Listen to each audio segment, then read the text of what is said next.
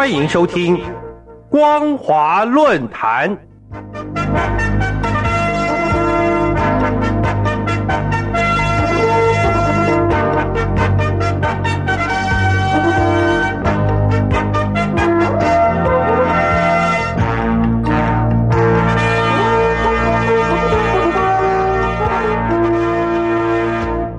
各位听众朋友，您好，欢迎收听本节的光华论坛，我是苏燕。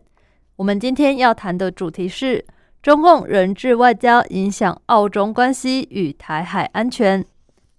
二零二一年五月二十七号，澳洲籍华裔作家杨恒军因涉嫌间谍案罪，在北京市第二中级人民法院受审。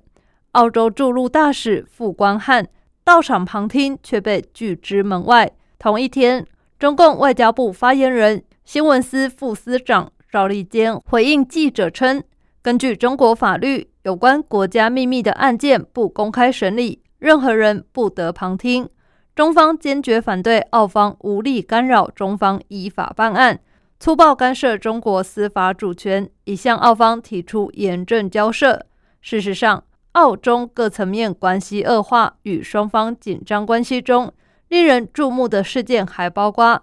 二零二零年八月，当时在中共官媒环球电视网担任主持人的陈磊突然不再主持节目，并且失联。中共则宣称其因为涉嫌国家安全问题被监视居住。同年九月，澳大利亚金融评论、澳大利亚广播公司的驻华记者史密斯·伯特尔斯。因为对陈磊案进行广泛报道，而被中共国家安全官员登门造访后，紧急离开中国。澳洲自由党参议员、国会情报与安全联合委员会主席派特森，他指出，如果中共是在为这件事情进行报复，就相当于承认他们以报复的方式扣押了政治人质。见此，观察中共运用人质外交。不仅在借此激化澳洲内部矛盾、形塑亲中势力，甚至意在弱化澳洲民主政治韧力，进而牵制美国亚太安全战略部署。根据媒体报道，杨恒军在一九八九年曾经任职中共国家安全部长达十年，然后移居澳洲，成为网络记者和博客作者，算是网络大 V，被人称为“民主小贩”。二零一九年一月，杨恒军从纽约要由广州入境大陆时被捕。中共外交部发言人赵立坚在同年十月十二号证实，杨恒军受到的指控是间谍罪。路透社报道称，这是中共总书记习近平自二零一六年以来压制自由派声音的一个动作，也是澳中关系恶化的反应。杨恒军关押期间，同年八月二十九号，澳洲总理莫里森表示，澳大利亚将主张释放杨恒军。事实上，杨恒军案首开审判庭时，正值澳中关系进一步恶化之际。包括澳洲国会曾在二零一八年通过两项反外国干预的法案，并将电信巨头华为排除在其五 G 网络建设以外。再者，过去十年来，曾有力拓中国铁矿石业务负责人澳洲公民胡世泰，在二零一零年因涉嫌贪腐和窃取商业机密，被中共定罪，服刑八年。澳洲公民吉莱斯比则在二零二零年六月十号，因为涉嫌走私毒品，经广州市中级人民法院一审判决死刑。此等事件不仅让澳中紧张关系进一步恶化，甚至和新冠肺炎疫情的国际政治情势以及“一带一路”建设澳洲地缘战略的变动而互相激化。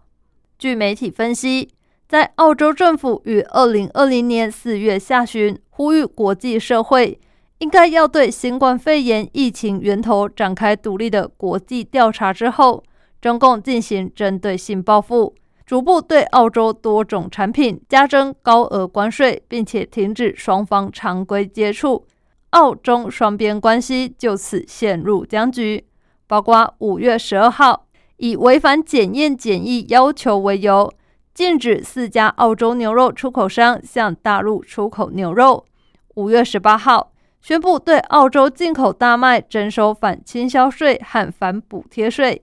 六月五号，中共文化和旅游部发布赴澳大利亚旅游安全提醒，指出近期由于受到新冠肺炎疫情影响，澳洲国内对华人和亚裔的种族歧视言行和暴力行为现象明显上升，呼吁大陆人民不要前往澳洲旅游。其中更严峻的地缘战略变动，则是澳洲外长潘恩在二零二一年四月二十一号宣布，澳洲联邦政府将撤销维多利亚州和大陆签订的一带一路协议，并且表示该项协议不符合澳洲的外交政策。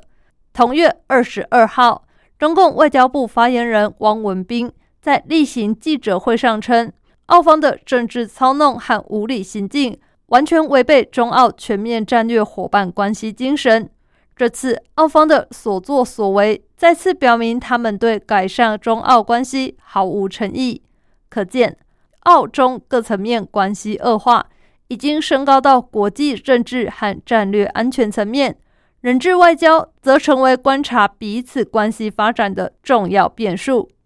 进入后疫情阶段以来，随着中共对我军事恫吓。台海安全情势持续成为国际媒体注目焦点。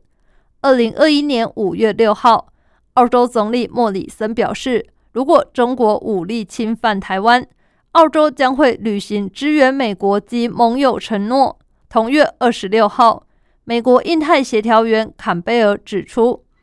印度洋太平洋的操作系统正面临着巨大的压力。包括日本、韩国、澳大利亚以及想在亚洲做更多事情的欧洲国家。我们的目标是增强威慑力，并使其他国家加入。随着澳中关系日益紧张，